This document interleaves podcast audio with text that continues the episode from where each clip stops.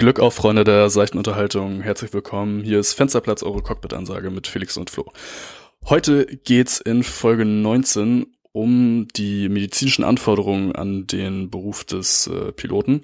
Und ja, wir wollen euch mal erzählen, wie so eine Tauglichkeitsüberprüfung abläuft und vielleicht auch äh, für den einen oder anderen interessant, dass wir wirklich jedes Jahr auch zum Arzt müssen. Deswegen herzlich willkommen. Es geht los, hier ist Folge 19. Sie heißt Sprechstunde bei Dr. Sommer. Viel Spaß.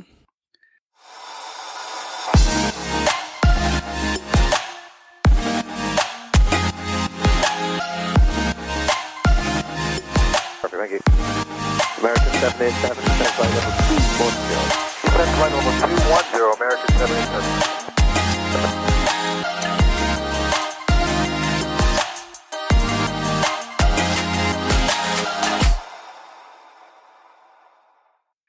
Schönen guten Tag, liebe Freunde. Willkommen zurück bei Fensterplatz. Mein Name ist Flo. Und ähm, ja, nachdem wir jetzt die ersten äh, die erste Unklarheiten wegen der Folgennummerierung beseitigt haben. Also wir sind jetzt bei Folge 19, die wir überspringen dann immer, wenn wir zwei Folgen hintereinander gemacht haben, sozusagen die, die nächste Zahl. Ähm, ja, können wir jetzt auch anfangen mit mir an Bord, wie immer der Felix. Herzlich willkommen, Ja. Felix. Dankeschön, moin, auch von mir. Ich hoffe, ihr seid nicht eingeschneit. Hier im hohen Norden hat es gestern noch mal ein bisschen äh, paar Schneeflocken gegeben. Ja, genau, wir überwinden das Trauma des Mittelsitzes dann immer und lassen eine Folge aus. Damit wir Ja, wäre mit Sicherheit jetzt spannend gewesen, äh, die Tage, die Tage unterwegs äh, gewesen zu sein bei dem, bei dem Wetter. Ich hatte jetzt eigentlich relativ Glück, also außer Enteisen und so ein bisschen Schnee am, am Rande vom Taxiway und der Runway, äh, bin ich jetzt relativ verschont geblieben. Aber Mir hat äh, gestern ein Kumpel ein Bild geschickt, äh, die sind äh, in Amerika unterwegs gewesen beim Rollen, da war alles weiß. Also das ist schon, schon krass. Ja, vor allem, da stehen ja jetzt Jetzt nicht so Poller an der Seite wie auf einer Landstraße. Also, klar, es ist jetzt beleuchtet, Ja, gut, die- aber, ja, genau, die Lichter, die, die scheinen dann durch, ne? aber ja, aber wenn da 30 Zentimeter Neuschnee liegen, wird das mit den Lichtern vielleicht auch eng. Ja, gut, dann nicht. Stimmt. Ja. Ja, das stimmt. Auch jetzt mit Äh, dem für alle. Hörer, die jetzt sagen, hä? Was ist ein Taxiway? Flo, was ist ein Taxiway? Keine Ahnung, ja. ja, Taxiway, ähm, also Taxi ist das englische Wort für Rollen. Das heißt, wenn wir uns mit dem Flugzeug am Boden bewegen, äh, dann passiert das halt über sogenannte Taxiways, also auf Deutsch Rollwege. Aber wir Ah, äh, switchen. Siehst du, jetzt hast du dich nämlich erwischt. Wie sagt man das im BZF, in dem Sprechfunkzeugnis?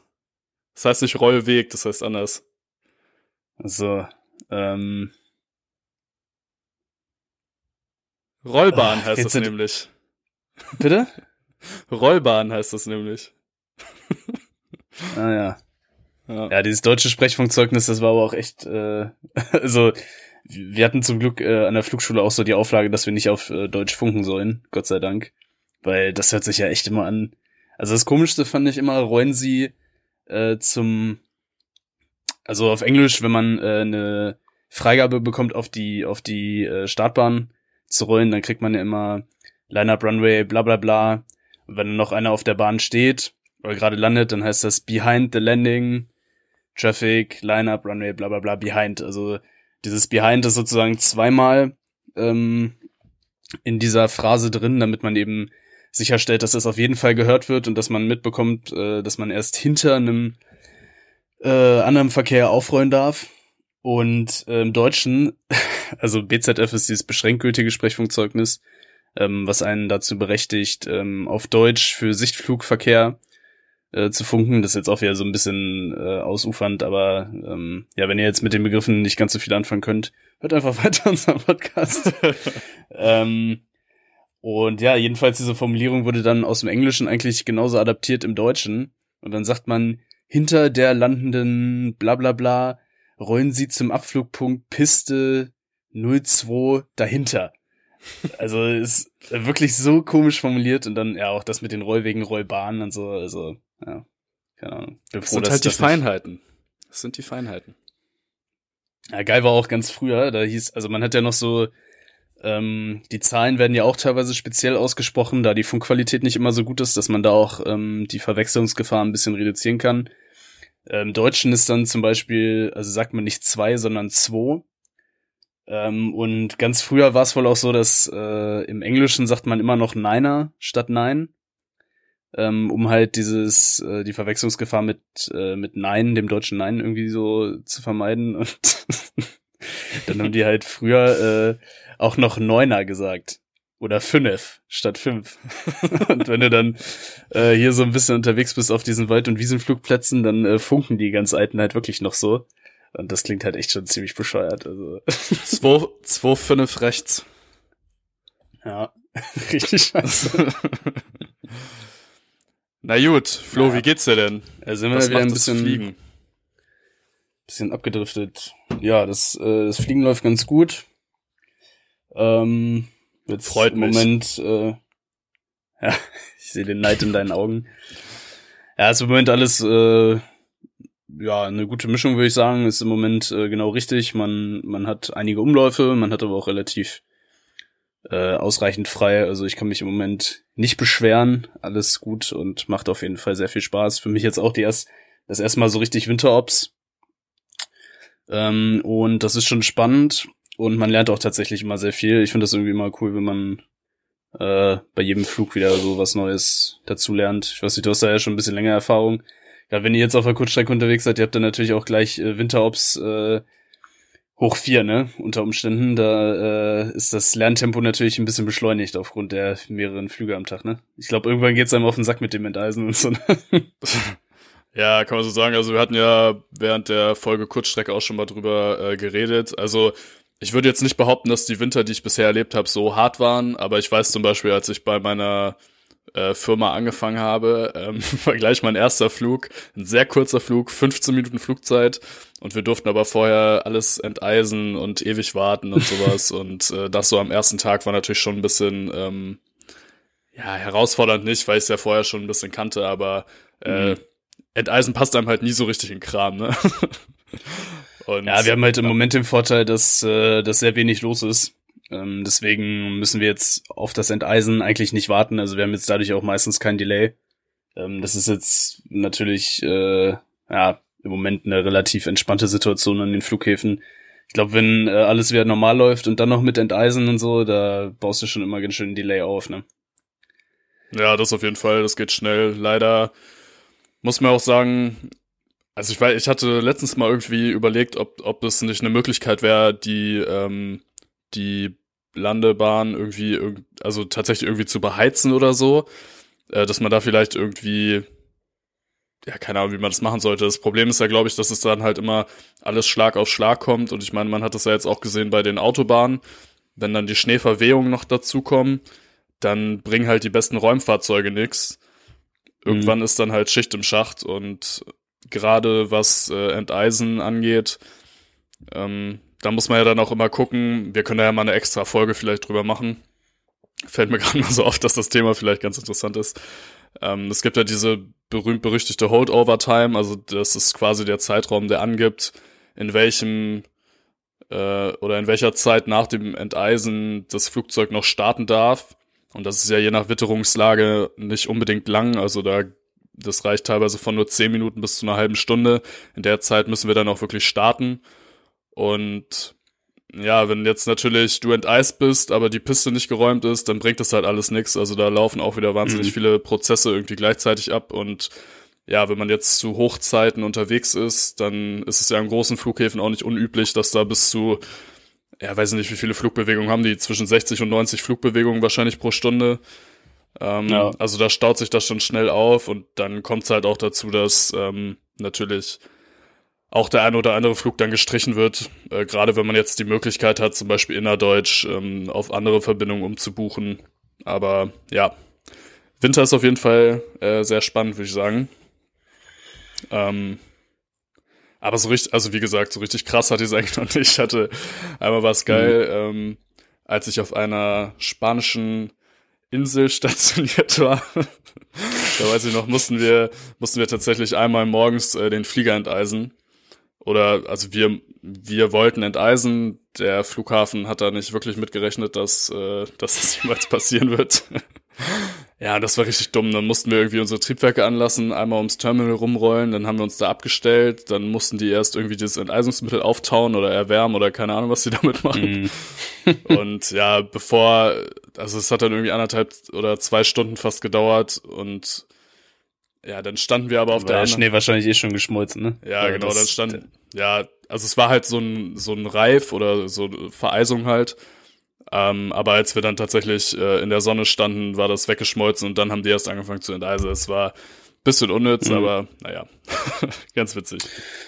Na, was auch, äh, was ich auf jeden Fall auch sehr interessant finde bei dem ganzen Thema, also man kann jetzt nicht sagen, nur weil äh, alle Flieger enteisen, dass man selber den Flieger enteisen muss oder andersrum, weil keiner enteist, dass man nicht enteisen muss.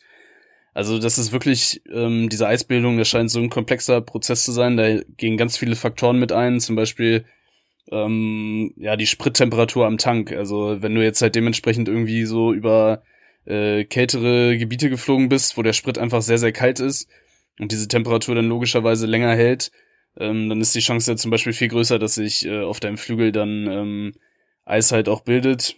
Und ähm, ja, das ist ähm, also vielleicht für euch, wenn ihr euch mal wundert, okay, warum fahren jetzt alle zum Enteisen und wir jetzt nicht? Also es kann einfach sein, dass da ja so ein bisschen Glück dabei ist, weil die Faktoren halt dementsprechend Eisbildung nicht begünstigt haben. Oder ihr seid halt wirklich der einzige Flieger, der dann, wie bei Felix in dem Beispiel, zwei Stunden warten muss, weil, weil sonst keiner enteist. Ja, da steckt man leider nicht drin. Aber die, also eigentlich sind die Grenzwerte für die Verkehrsflugzeuge relativ, ähm, ja, relativ klar umrissen, in diesem Clean Aircraft Konzept und so. Aber ja, du hast schon, also wir haben ja eh uns mal vorgenommen, eine Folge über Wetter zu machen, da passt das dann thematisch vielleicht ein bisschen besser rein. Da passt das besser rein. Ja. Jetzt gerade ist das Äh, nicht so wir ein haben- Problem. Ich habe eine schöne Schaumkrone auf meinem Kaffee. Es ist warm. Von daher kann ich mich Ja. gerade in die Situation nicht so richtig reindenken. Ja, vielen Dank äh, auf jeden Fall nochmal für die ganzen Fragen beim Q&A, haben wir jetzt schon mal gesagt. Ähm, es waren noch zwei Nachzügler dabei, äh, denen wir natürlich auch gern äh, gerecht werden wollen, beziehungsweise, also einem Nachzügler sind wir schon gerecht geworden, aber ähm, ich äh, fand das irgendwie ganz sympathisch, wie der gefragt hat. Das war dieser äh, IG Aviation bei Instagram. Äh, ist wohl 16 Jahre, will auch mal Pilot werden, hat einen relativ großen Channel. Äh, da ging es um das Thema Fluggeschwindigkeiten. Ähm, auch eigentlich ganz interessantes Thema. Äh, auf jeden Fall wollte ich dem äh, ja mal so ein bisschen äh, promoten hier. Also der macht ganz coole Bilder und der scheint auch echt äh, begeistert zu sein von dem Beruf. Äh, das macht auf jeden Fall immer sehr viel Laune ähm, mit solchen Leuten, weil es äh, mich halt auch immer so an uns früher erinnert, äh, denen da so ein bisschen bei zu helfen, sage ich mal. Ähm, und das schlägt jetzt auch den Bogen ähm, zu unserer Website. Also wir haben so eine so eine kleine Website gebaut. Es ist wirklich nur eine Website, also eine Seite, ähm, wo wir uns kurz vorstellen. Äh, jedenfalls für so Leute, die äh, sich für den Belu äh, Beruf vom Pilot interessieren, äh, die können uns da gerne mal eine E-Mail schreiben. Info at fensterplatz-cockpit.de ähm, und dann würden wir euch mal so eine kleine Info-PDF zum Thema Pilotenausbildung, was braucht man dazu und so weiter zuschicken. Ähm, ja, weil ich einfach finde, das macht immer Bock mit solchen Leuten äh, sich auszutauschen. Wenn dann darüber hinaus noch Fragen sind, äh, könnt ihr euch dann gerne melden und vielleicht äh, können wir euch dann da ein bisschen individueller weiterhelfen. Und die nächste Frage, die kam per Mail von äh, Martin, hieß der Gute. Äh, kein Österreicher, aber er meinte, er hört uns trotzdem. ähm, und äh, ja, der hat einmal gefragt nach der Lieblingsdestination von uns. Das haben wir in der äh, Folge 17b schon mehr oder weniger beantwortet. Äh, da würde ich jetzt einfach mal drauf verweisen. Und äh, dann war eine Frage noch, wie ist das, wenn kein Corona ist? Unternimmt man als Crew viel zusammen oder macht man ähm, ja eher was alleine? Was würdest du denn da sagen, Felix? Äh, Ist ja was anderes auf der Kurzstrecke als auf der Langstrecke, ne?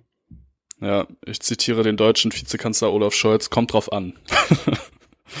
ähm, Das für ein, ja, muss man halt echt, das für ein eindeutiges Zitat. ja, nein, also muss man, muss man halt echt so sagen. Also ich meine, vor Corona, ähm, äh, es ist natürlich äh, wesentlich einfacher gewesen, noch was zusammen zu machen. Also ich aus meiner Erfahrung muss sagen, dass es auch davon abhängt, wie lange ist man jetzt tatsächlich vor Ort, an zu welcher Zeit kommt man überhaupt an. äh, bleibt Cockpit und Kabine zusammen, weil das kommt ja auch öfter mal vor, dass man sich dann am nächsten Tag äh, wieder auftrennt und Cockpit mit einer anderen Kabine weiterfliegt und umgekehrt. Ähm, also es hängt von vielen verschiedenen Faktoren ab, aber ich sage jetzt mal, meistens findet man schon ein, zwei Leute, mit denen man dann zumindest noch irgendwie was essen gehen kann. Wenn man jetzt tatsächlich mal irgendwo einen Tag frei hat, dann kann man natürlich auch andere Sachen unternehmen. Und auf Langstrecke ist das dann natürlich wieder was anderes. Also wenn man da wirklich ein oder zwei Tage vor Ort ist, dann unternimmt man natürlich auch mal was zusammen. Aber es ist jetzt eigentlich nie so, äh, dass man mit, keine Ahnung, wenn man jetzt auf dem Jumbo unterwegs ist, das sind ja durchaus mal um die 20 Leute, die da zusammen die Besatzung bilden. Es ist jetzt meistens nicht so, dass man dann wirklich mit 20 Leuten irgendwo hingeht, weil dann doch jeder irgendwie sein eigenes äh, hm. Tun hat und ja. Aber also es ja. reicht dann, wie gesagt, von nur zusammen essen gehen bis hin, oder manchmal vielleicht auch nur zusammen im Hotel was frühstücken, ähm, ja. bis hin zu, wir mieten uns zusammen ein Auto und fahren an irgendeinen Sightseeing-Spot oder so. Ähm, ja. Früher war es ja auch mal so, wenn man tatsächlich zwei, drei Tage hatte, dass man zum Beispiel auch zum Skilaufen fahren konnte äh, oder, weiß ich nicht, man in Südafrika, dass man sich nochmal eine andere Unterkunft bucht und dann tatsächlich auch weiterreist. Also es ist auch nicht ausgeschlossen, ne? Kommt immer drauf an, mit wem man dann unterwegs ist und wie viel Zeit man tatsächlich hat. Ja. Ja, würde ich auch sagen. Also es kommt, äh, kommt immer sehr stark drauf an, ähm, mit wem man unterwegs ist und jetzt äh, nicht im Hinblick darauf unbedingt, äh, ob man sich jetzt so super sympathisch ist oder nicht. Also ich muss sagen, äh, bei uns zumindest, ähm, ja, da kann man mit mit allen eigentlich ohne Probleme äh, was unternehmen. Aber es ist schon so, dass ähm, auch Achso, einige ich dachte Kollegen. eher, die nehmen dich trotzdem mit, obwohl du unsympathisch bist. Ja, das ist ja so das Ding. Ich muss immer hoffen, dass ich mit dabei sein darf. ja. Nee, also Hoffentlich äh, das fragen ist übrigens Sie auch mich so. heute. Hoffentlich fragen Sie mich heute. Ja. nee, aber das ist, also ich meine, ähm, wenn, wenn man jetzt tatsächlich mal was, was Schlechtes mit Kollegen erleben sollte, was ich bisher wirklich nicht habe, ähm, dann würde ich das jetzt natürlich auch nicht in so einem Podcast erzählen, weil ich bin der Meinung, das ist äh, was, was nicht in die Öffentlichkeit gehört, äh, genauso wie so bestimmte äh, natürlich fliegerische Erlebnisse, die man jetzt auch nicht unbedingt öffentlich teilen sollte. Ähm, also ich will jetzt hier, also ich würde jetzt hier auch nie was Schlechtes über irgendwen sagen, auch nicht anonym. Aber ich muss wirklich sagen, also bei uns, ich habe es bisher noch nicht erlebt, dass ich da mit irgendwem jetzt äh, was nicht hätte machen wollen. Und ähm, bei uns ist es wirklich meistens so, ähm, dass wir zumindest auch jetzt so in Corona-Zeiten zusammen irgendwie schauen, dass wir noch mal ein Bierchen trinken gehen abends oder äh, zumindest was futtern. Und ähm, ansonsten ähm, kommt es immer so ein bisschen darauf an, dadurch, dass viele Jüngere bei uns fliegen, die natürlich dann auch eine äh, Familie zu Hause haben, die sind dann natürlich auch schon so ein bisschen eingebunden, weil die dann natürlich relativ viel irgendwie erledigen, was sie zu Hause vielleicht nicht schaffen, weil sie dann sich um das äh, um die Familie kümmern wollen. Äh, manche haben auch noch nebenbei irgendwie so ein Business oder sowas. Ähm, wo sie sich dann auch drum kümmern. Das heißt, sie sind dann für so größere Aktivitäten auch manchmal raus. Ähm, aber in der Regel sind die dann auch zumindest beim Essen und sowas mit dabei. Und äh, wenn man jetzt tatsächlich mal raus darf und raus kann, ähm, habe ich auch schon die eine oder andere wirklich coole Aktion gemacht. Also da gibt's natürlich auch immer Leute, die das schon ganz weit im Voraus planen, die dann schon die WhatsApp-Gruppe erstellen und sagen, ey, das und das habe ich vor, äh, seid ihr da mit dabei? Und äh, das ist natürlich immer cool, dann kann man sich da schon mal drauf einstellen, drauf, äh, drauf freuen auch. Ähm, zum Beispiel in Hongkong dann irgendeine Wanderung oder in Amerika dann irgendwie einen Mietwagen buchen und da und da hinfahren und so. Äh, das gibt's auch. Da gibt's natürlich Leute, die sind dann eher aktiv in der Gestaltung. Manche, die, die, die so wie ich, die sagen dann immer, ah, ist ja cool, dass ihr euch da auskennt. Äh, ich werde auf jeden Fall da mit dabei. äh, wobei sich das jetzt auch schon wieder so ein bisschen ändert, weil man jetzt auch so ein paar Destinations kennt und äh, da dann auch schon mal ein bisschen was planen kann und so. Ähm, aber es kann natürlich auch mal sein, dass man dann äh, mal einen Tag, wenn jetzt keiner unbedingt Lust hat, groß was zu machen, oder äh, die waren da schon zum tausendsten Mal und haben ihr eigenes Tun grad, äh, dass man dann so ein bisschen auf sich allein gestellt ist ähm, und dann alleine da so rumläuft durch die Stadt oder so. Aber das kommt auch immer ganz drauf an, was man dafür so für ein Typ ist. Also habe ich auch schon ein paar Mal gemacht, dann äh, zum Beispiel in, in Dubai so ein bisschen durch die Stadt gelatscht und dann äh, allein zum Meer mich da hingelegt, weil die anderen dann müde waren und äh, gepennt haben oder so. Also ich würde sagen, das ist ähm, ja eine bunte Mischung ähm, die aber eher so Tendenz hat, so zu, man unternimmt was zusammen und ähm, ja, genau. Spaß ist, Mal was gucken, ihr draus macht, würde ich sagen. Ja, eben.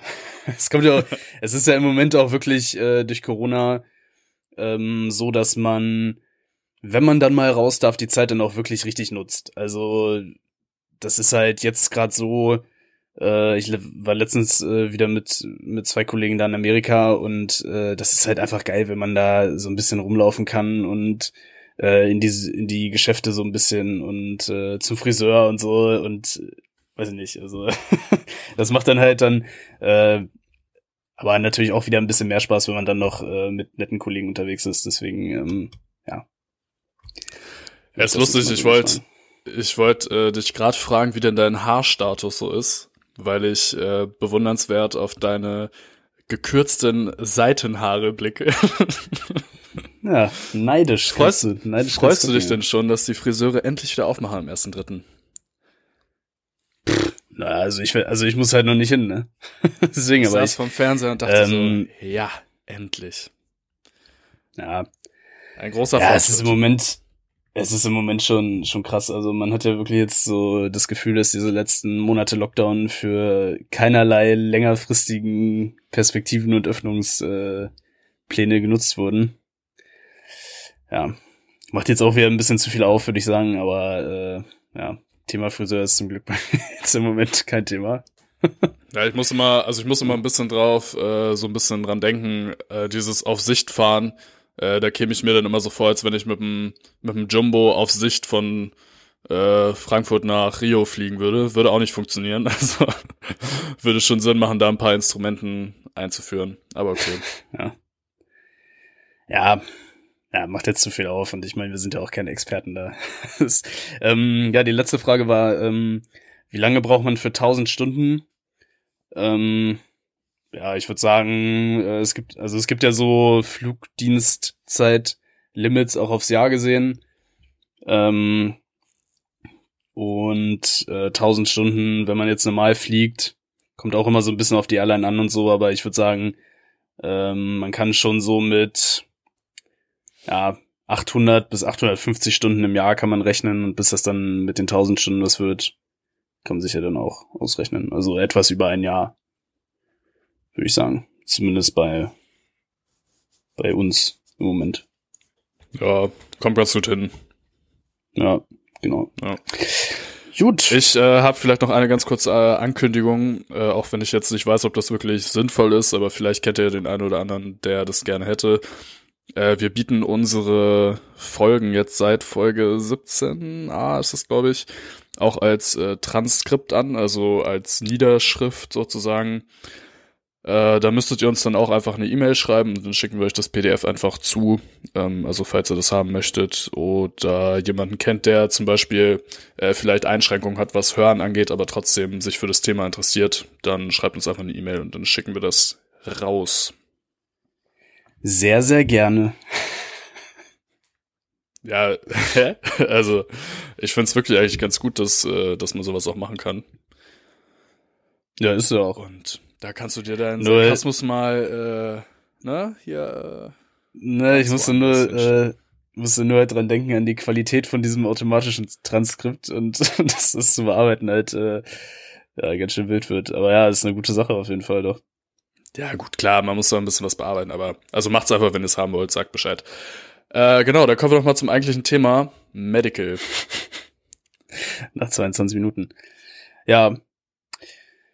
Genau, du hast ja äh, im, im Teaser schon angesprochen, dass wir die große Ehre haben, äh, mindestens einmal im Jahr zum Fliegerarzt äh, gehen zu dürfen, schrägstrich zu müssen, sonst unser Medical nicht verlängert bekommen. Ähm, und ja, da wollen wir einfach mal so ein paar äh, Sachen zu erzählen. Ist vielleicht für den einen oder anderen auch ganz interessant, der das vielleicht auch noch vor sich hat. Ähm, ja, vielleicht mal ganz kurz so als Grundlage. Ähm, das ist auch öffentlich einsehbar, welche Kriterien für die Ausstellung von so einem Erstmedical gelten. Ähm, tendenziell kann man das, äh, die Untersuchungen, die da fällig werden, immer so ein bisschen unterteilen. Also es gibt eine Erstuntersuchung für die erste Ausstellung von so einem äh, Medical.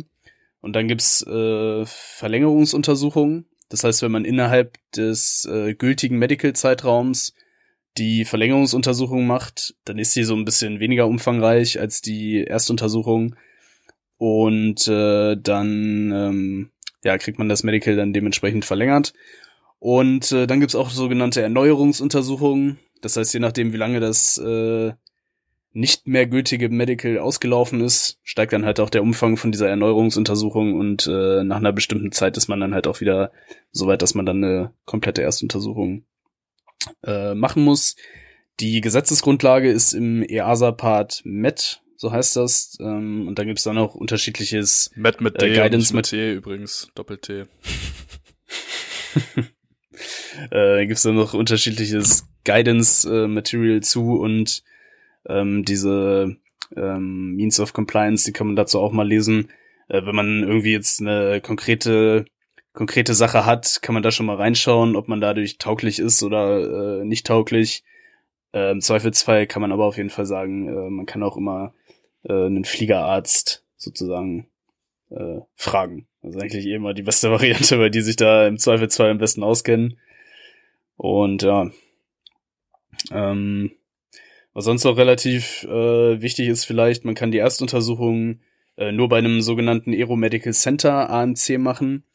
Und äh, wenn man dann dieses Erstmedical hat, äh, dann kann man die Verlängerungsuntersuchung auch bei einem sogenannten Aeromedical Examiner machen, also AME. Also es gibt in Deutschland, glaube ich, nur drei AMCs, ne? Richtig Äh, weiß bin? nicht, aber kann sein, ja.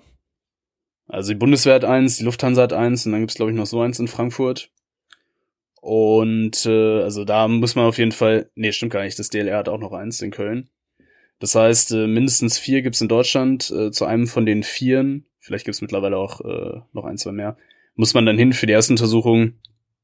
Und äh, ja, danach kann man sich dann äh, den Fliegerarzt ganz frei aussuchen. Also es gilt auch hier so dieses Grundrecht äh, auf die freie Arztwahl sozusagen. Jo, ähm, dann vielleicht so ein paar allgemeinere Sachen. Also normalerweise ist der Ablauf so, dass ähm, wenn man seine Eignungstests absolviert hat, dass man dann noch das Medical machen muss.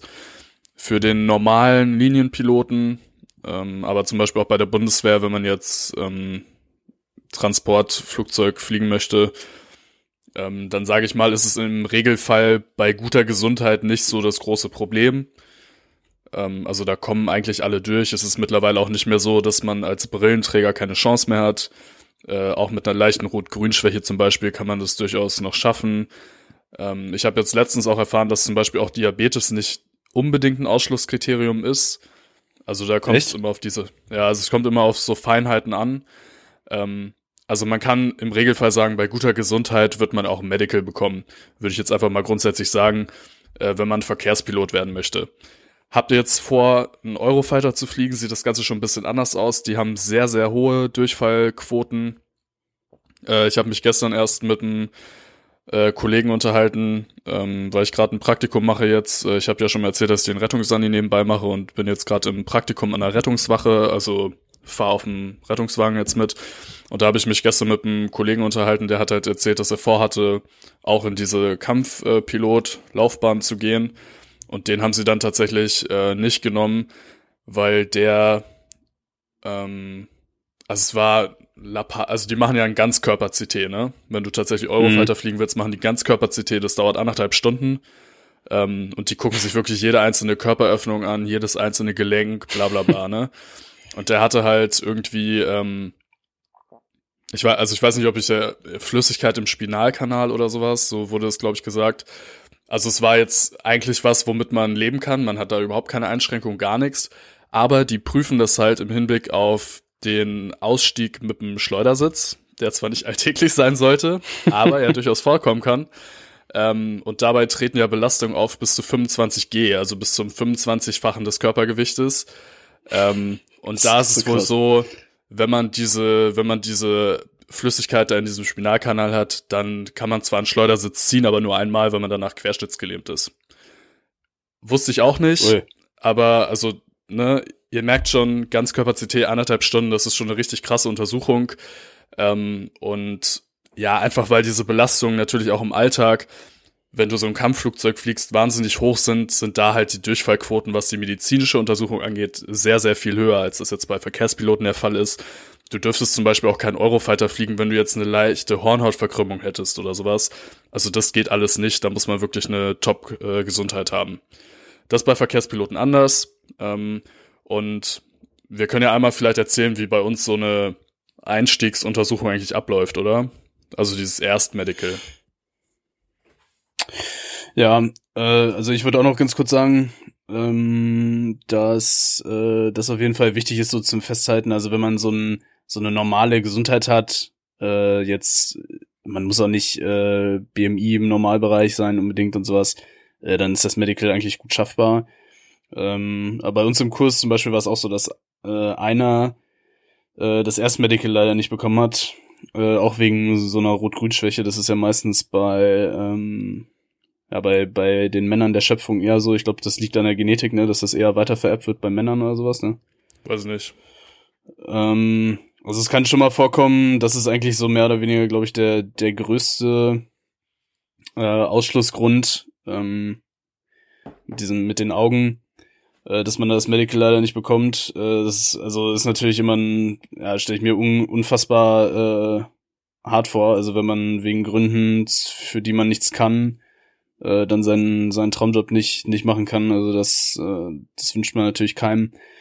Aber im Großen und Ganzen würde ich sagen, ähm, diese, dieser Ruf, äh, den äh, Piloten ja immer noch haben, so ja, man, man muss da hundertprozentig fit sein und keine Brille, keine Zahnfüllung und so. Das ist äh, auf jeden Fall nicht mehr so äh, Ja, der man muss Fall. sich auch überlegen, dass man mittlerweile bis äh, zum Alter von 65 Jahren fliegen darf. Und Genau. Da kann man sich ja überlegen, wer mit 65 noch äh, gar nichts hat. Also wirklich gar nichts.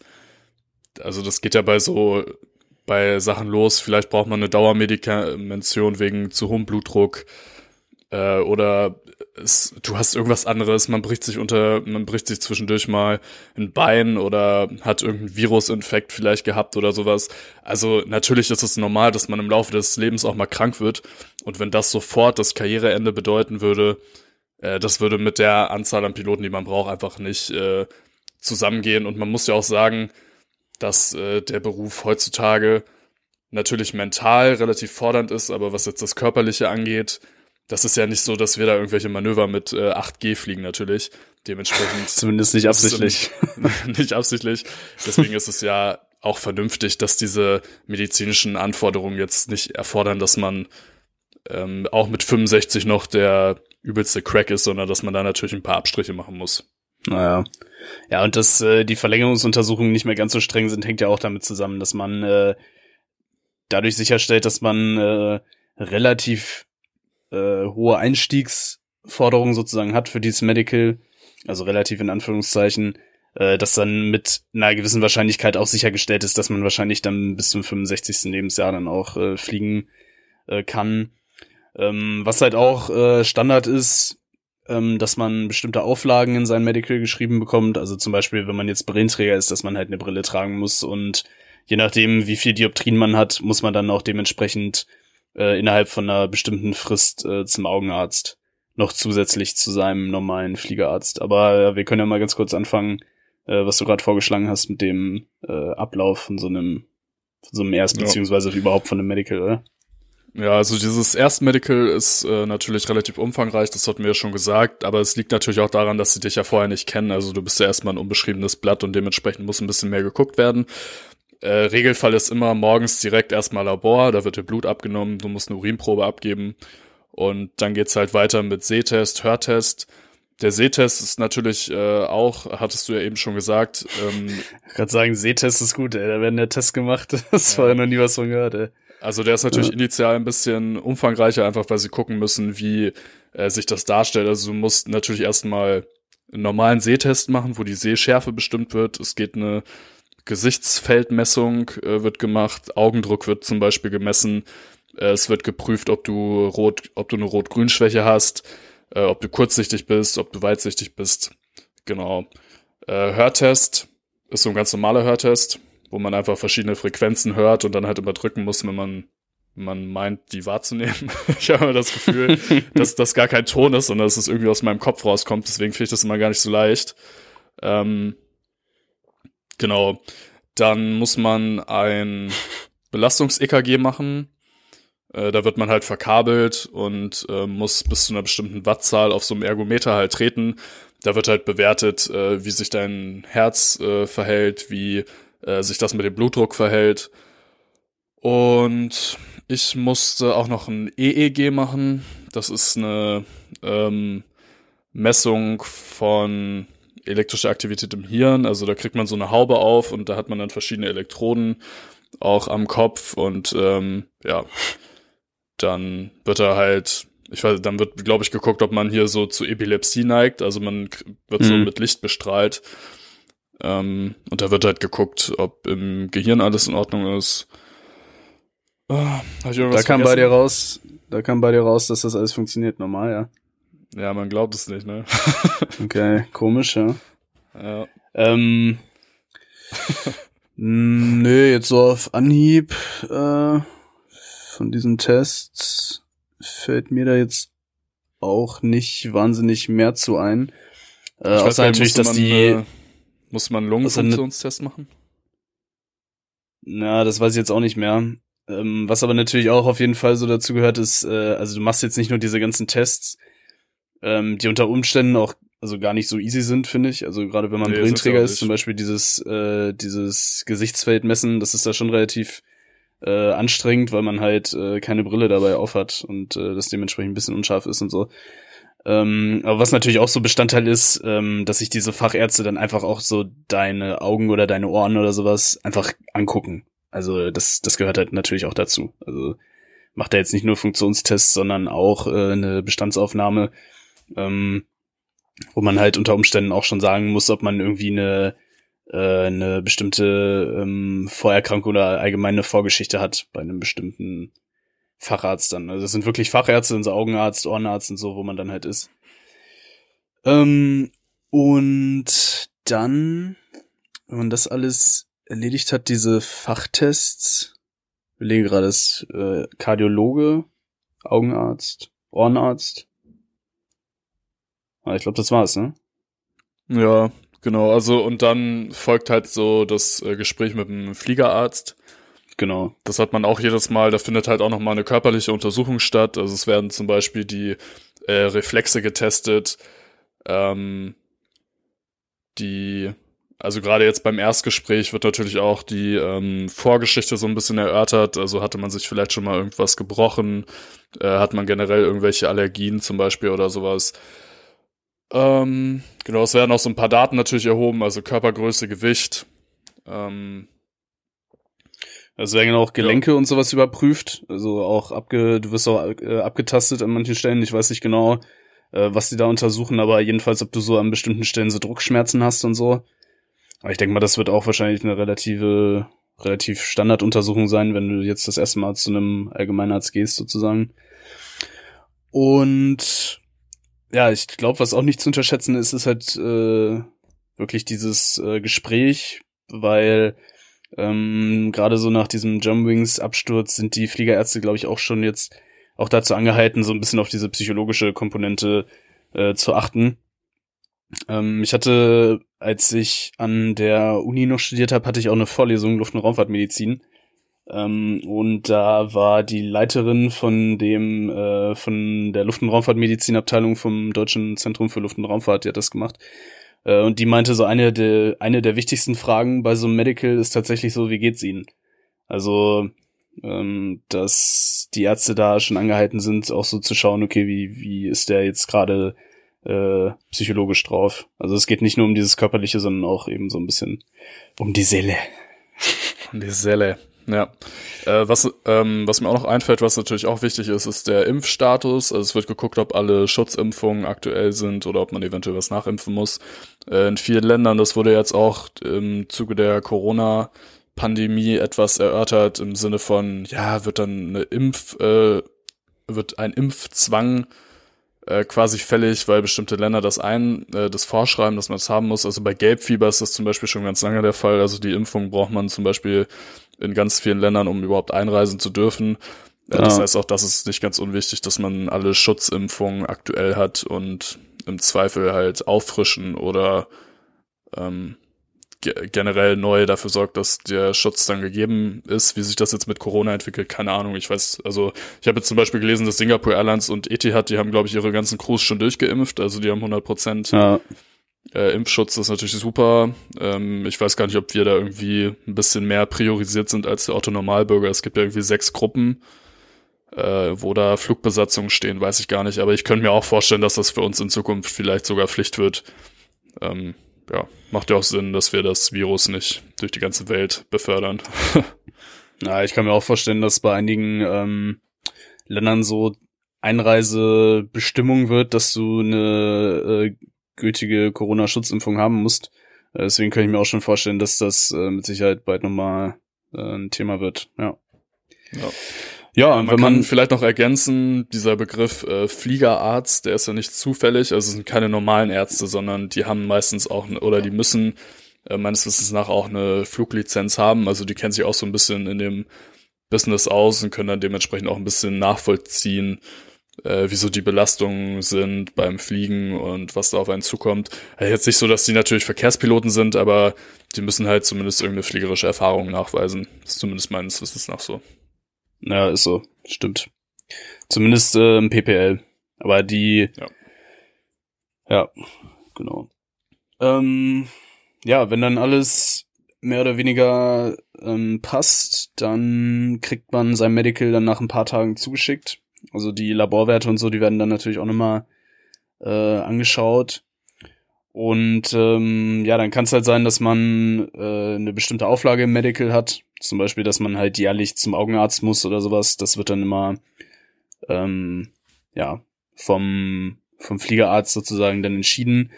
Ähm, und das wird auch alles mittlerweile. Also jetzt ich mein erstes Medical hatte, da war das glaube ich noch nicht so, ähm, dass das zentral alles zum LBA geht. Aber jetzt ist es wohl so, dass die Fliegerärzte ähm, alles sammeln, dann zum LBA schicken und die werfen dann auch nochmal so einen Blick drauf. Ähm, das heißt, der Fliegerarzt ist nicht mehr sozusagen alleine in Charge, sondern wird nochmal so überwacht von den äh, Beamten da beim LBA, beim Luftfahrtbundesamt.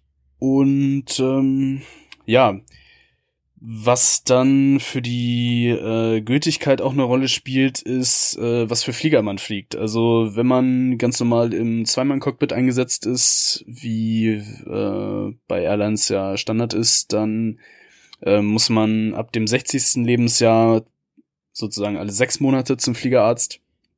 Wenn man äh, im Einmann-Cockpit kommerziell unterwegs ist, dann ähm, muss man ab dem 40. Lebensjahr alle sechs Monate zum Fliegerarzt. Und äh, diese Fristen, die richten sich dann auch danach, äh, was für, ein, für, ein, für eine Medical-Klasse man hat. Äh, wenn man kommerziell fliegen will, braucht man das Medical Klasse 1. Wenn man jetzt so äh, diese Privatpilotenlizenz hat und damit äh, durch die Gegend knattern will, also nicht kommerziell, dann braucht man äh, nur in Anführungsstrichen äh, Klasse 2 Medical. Das gilt dann fünf Jahre und der Untersuchungsumfang ist auch nicht so groß. Das kann man auch, äh, wenn man jetzt nur ein Klasse 2 Medical haben will, ähm, kann man das auch bei einem normalen AME sozusagen machen. Äh, ist auch ein bisschen günstiger. Also allgemein diese Kosten fürs Medical, gerade für die Erstuntersuchung, sind auch nicht zu unterschätzen. Wenn die Airline einem das nicht bezahlt, dann sind das äh, schon so im Bereich 600 bis 700 Euro. Und äh, so eine Verlängerungsuntersuchung, wenn man die dann selber bezahlen müsste, äh, das kommt auch ganz auf den Fliegerarzt an. Äh, ja, war auch schon alles dabei, so von 60 bis äh, 250 Euro kann man da auch durchaus für bezahlen. Wenn man dann noch so zum Augenarzt muss, das geht ja auch alles privat, da kann auch alles dabei sein, also da von 60 bis 300 Euro, je nachdem auch, was sie da für eine, äh, ja, für einen Faktor aufschlagen auf ihre private äh, Arztrechnung, kann das unter Umständen schon ganz schön ins Geld gehen. Ja. Ja, apropos Wiederholungsuntersuchungen, ähm, du hast jetzt eben die Zeiträume schon angesprochen. Da kann man sagen, dass das natürlich ein bisschen schneller geht. Ähm, man hat bestimmte Intervalle, zu denen man zum Beispiel einen Hörtest und einen äh, Sehtest machen muss. Aber das geht normalerweise relativ zügig. Also meistens, ähm, also was man auf jeden Fall macht, ist Labor. Also wieder Blut und Ja. Urin. Man hat auf jeden Fall das Arztgespräch. Und im Regelfall ist es auch immer ein Sehtest und ein Hörtest. Ähm, aber man muss jetzt zum Beispiel nicht jedes Mal so ein, äh, ein EKG machen oder so. Das muss man nicht machen. Genau, und auch nicht jedes Mal mehr zum Facharzt. Also die Verlängerungsuntersuchungen, die sind dann meistens relativ schnell erledigt. Ich würde sagen, so ein Vormittag und dann äh, hat sich das meistens, je nachdem, wenn man jetzt natürlich nochmal zum Augenarzt muss oder so. Äh, man hat freie Arztwahl, habe ich ja vorhin schon gesagt. Äh, da gibt's so ein Formular auf der Seite vom Luftfahrtbundesamt, dann kann man zum Beispiel ganz normal zu seinem normalen Augenarzt gehen, wo man eh äh, ist. Äh, dann hat man da so ein so ein Zettel mit den Tests, die die machen müssen. Das, das füllen die aus, dann kann man das mitnehmen zu seinem Fliegerarzt. Und äh, dann ja, hat man das dann äh, auch erledigt. Genau. Was vielleicht Ähm, noch was ganz vielleicht auch- interessant ist, wenn ich das kurz Ja, einschieben darf. Ja, Ja. mach. Also ich wollte äh, gerade ergänzen, was äh, interessant ist, wenn man jetzt als Pilot arbeitet, man ist natürlich schneller fluguntauglich als berufsunfähig. Das heißt, wir sind alle dagegen abgesichert, im besten Fall entweder über die Airline oder auch privat. Falls der Fall eintritt, dass man aus medizinischen Gründen nicht mehr ins Cockpit darf, dass man da finanziell abgesichert ist, weil Pilot nach wie vor in Deutschland keine anerkannte Berufsausbildung ist. Dementsprechend ist man bei Arbeitslosigkeit Abiturient und äh, mit, mit einer wertlosen Lizenz. Ähm, das heißt, dagegen muss man sich absichern. Und das machen natürlich auch viele Kollegen. Ähm, und es gibt bestimmte Sachen, wenn wir zum Beispiel länger als, äh, ich glaube, 21 Tage krankgeschrieben sind, wenn wir mal operiert werden sollten und eine Vollnarkose bekommen, oder wenn wir zum Beispiel eine Dauermedikamentation bekommen würden, zum Beispiel gegen Bluthochdruck, ähm, dann wären wir erstmal fluguntauglich. Das müsste dann erstmal vom Fliegerarzt abgeklärt werden. Wir werden wieder gesund geschrieben oder flugtauglich und können dann erst wieder ins Cockpit zurück. Also es gibt ähm, für den Piloten medizinisch natürlich ein paar andere Voraussetzungen, als das jetzt im äh, Bürojob der Fall wäre. Genau. Ähm, was man auch nicht machen darf als Pilot zum Beispiel, wo man auch äh, generell erstmal eine Woche, glaube ich, fluguntauglich ist, äh, ist Blutspenden. Ähm, ja, ist leider äh, ja erstmal sozusagen disqualifizierend für den Flugdienst. Ähm, und was auch vielleicht noch ganz interessant ist für den einen oder anderen, also ähm, so eine, also so ein Fliegerarzt, den sucht man sich wirklich schon sorgfältig aus. Ich würde schon sagen, dass das, äh, dass da eine bestimmte äh, Sympathie auch herrschen sollte und so ein bestimmtes Vertrauensverhältnis, weil ähm, wenn der seinen Daumen hebt oder senkt, das äh, entscheidet ja wirklich ja über das äh, über das äh, Leben von von demjenigen, der jetzt da im Cockpit sitzt. Ähm, deswegen ähm, sucht man sich die in der Regel äh, gut aus und äh, hört sich auch viel rum, so, ah, bei welchem Fliegerarzt bist du denn und ja und so. Und ähm, ja, also wenn man da einen gefunden hat, dann ist man meistens auch sehr froh und bleibt dann auch bei dem. Würde ich jetzt schon mal so, so sagen, dass das äh, durchaus eine, eine Rolle spielt, bei wem man da ist. Und äh, meine Frage wäre jetzt vielleicht noch so zum Abschluss, wenn du nichts mehr hast, findest du es belastend, dass du jedes Jahr zum Medical musst? Also würdest du sagen, dass das auf jeden Fall eine dicke Downside von dem Job ist oder würdest du sagen, gehört halt dazu, finde ich nicht so schlimm? Wie siehst du das? Hm, ja, schwierig. Ähm, also irgendwie so teils, teils. Es ist einerseits richtig gut, dass man ja eine jährliche Kontrolle hat. Also es ist ja jetzt nicht nur so, dass das für die Firma interessant ist, sondern natürlich auch für einen selber, äh, was jetzt Früherkennung von bestimmten Krankheiten vielleicht angeht oder einfach, dass man jedes Jahr ein Check-up bekommt. Ähm, einfach geguckt wird, dass man noch einigermaßen gesund ist. Andererseits ist es natürlich schon belastend, äh, jedes Jahr so ein Ereignis zu haben, was man nur bedingt beeinflussen kann, aber trotzdem über die berufliche Zukunft entscheidet. Ähm, es kann ja wirklich sein, dass man da einfach mal hinfährt und äh, gucken lässt und plötzlich kommt da irgendeine Diagnose, wo man denkt, okay, kann ich jetzt überhaupt meinen Beruf noch weitermachen? Das ist natürlich schon irgendwie belastend. Ähm, aber ich denke, je nervöser man sich da macht, desto weniger ist einem halt geholfen. Also ich versuche eigentlich, das positiv zu sehen und mich da jetzt nicht verrückt machen zu lassen. Äh, du hattest das ja eben auch schon angesprochen, was die Arztwahl angeht. Äh, bei mir war es so, dass ich jedes Jahr gewechselt habe und jetzt aber schon das fünfte oder sechste Jahr in Folge bei äh, einem Fliegerarzt bin, weil ich da wirklich super zufrieden bin. Ähm, und das nimmt dem Ganzen natürlich auch so ein bisschen den Schrecken, ne? Also wenn man sich da wohlfühlt und gut betreut, ähm, dann ist es eigentlich natürlich bleibt so ein Rest, äh, so eine Restungewissheit immer oder so eine Restnervosität. Aber im Großen und Ganzen würde ich sagen, dass äh, sich das bei mir ein bisschen gebessert hat. Also vor dem ersten Medical war ich wirklich richtig, richtig nervös. Aber jetzt mittlerweile äh, ist so Routine geworden. Und Hm. ich finde es immer noch gut, dass auch geguckt wird, weil natürlich tragen wir Verantwortung dafür, dass alle Leute äh, sicher von A nach B kommen. Und da gehört halt auch dazu, dass man auf seine Gesundheit achtet. Und kann natürlich auch für den einen oder anderen Ansporn sein, sich vielleicht nicht ganz so krass gehen zu lassen, Ja. sondern ein bisschen drauf zu achten, ja. Ja. Ja. Also diesen Punkt mit dem, äh, man hat einen jährlichen Check-up, würde ich sagen, ich weiß nicht, ob das wirklich so, ähm, ja, so krass ist, ob da jetzt wirklich so die, die schlimmen Krankheiten, sage ich jetzt mal in Anführungszeichen, ob man die da wirklich erkennt, sowas wie Krebs oder so. Ähm, ich sag mal jetzt so, ja, so Herzuntersuchungen oder sowas, äh, ja, ähm, sind mit Sicherheit ab einem bestimmten Alter wichtig. Jetzt bei uns in unserem Alter äh, wahrscheinlich eher noch nicht. Aber ja, es, also es macht natürlich auf jeden Fall Sinn, dass man äh, Cockpit-Personal und äh, auch Kabinenpersonal im Hinblick äh, auf diese Belastung, die man ja schon zusätzlich hat durch den durch den Job, auch mit dem ganzen äh, Jetlag und so weiter, dass man die regelmäßig untersucht, dass da regelmäßig ein Arzt drauf guckt.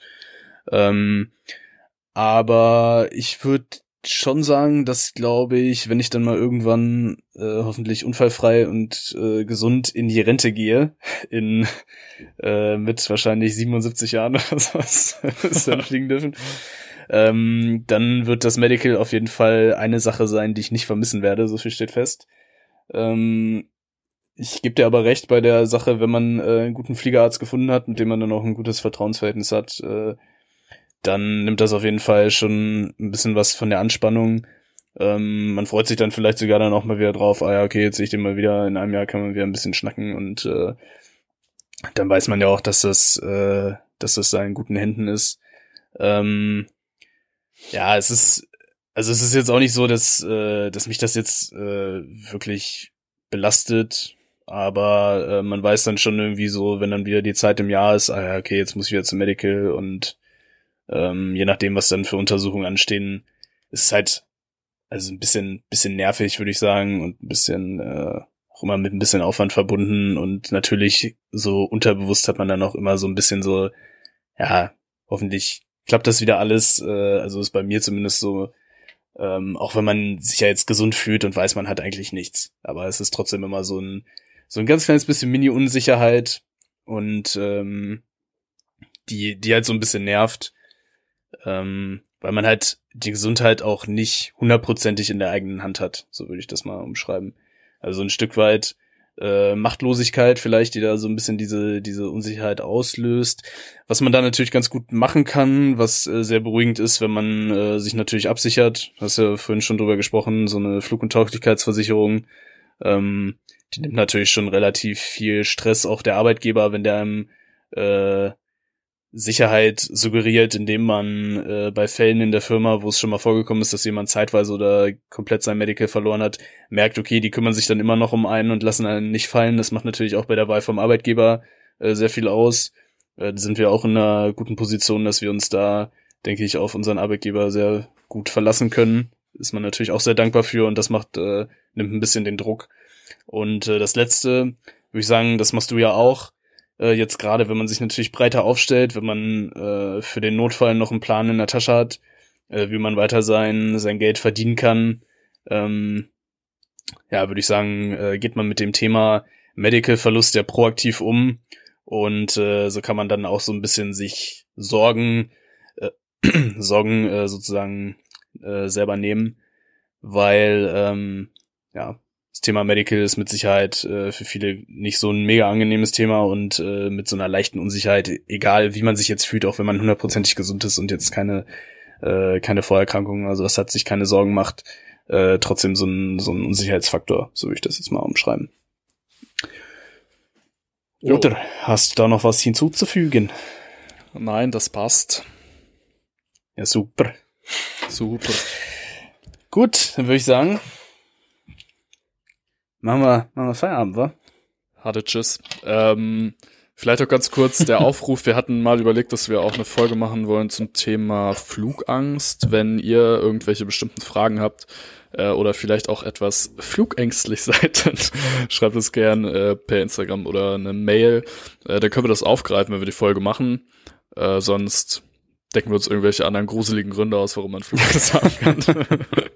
Nein, ähm, ihr wisst Bescheid. Also schreibt uns kurz, ähm, wenn ihr da was habt und wir greifen das gerne in der Folge auf. Wäre auch geil, wenn sich da Kollegen melden würden. Ganz schlimme Aviophobie. Co-Pilotenphobie sehr vielleicht. ungern. Äh, steigt nur sehr ungern in Flugzeuge. Sehr, sehr Ja. ungern. Ja. Jo. Dann äh, von meiner Seite aus, Felix, vielen Dank für deine für deine super Beiträge heute. Hat mir sehr gut gefallen. Wie immer, sehr. du wärst ein guter Dr. Sommer. Ja, schön. Genau, ich muss jetzt noch zur Sprechstunde. Äh, ja, nachdem du ja schon vorhin über sämtliche Körperöffnungen philosophiert hast, äh, Fachwissen ist vorhanden. Gut, ähm, ja Leute, vielen Dank fürs Zuhören. Äh, ich hoffe, es war trotz des relativ trockenen Themas äh, ganz interessant. Und ähm, ja, schöne, schöne zwei Wochen. Bis zum nächsten Mal.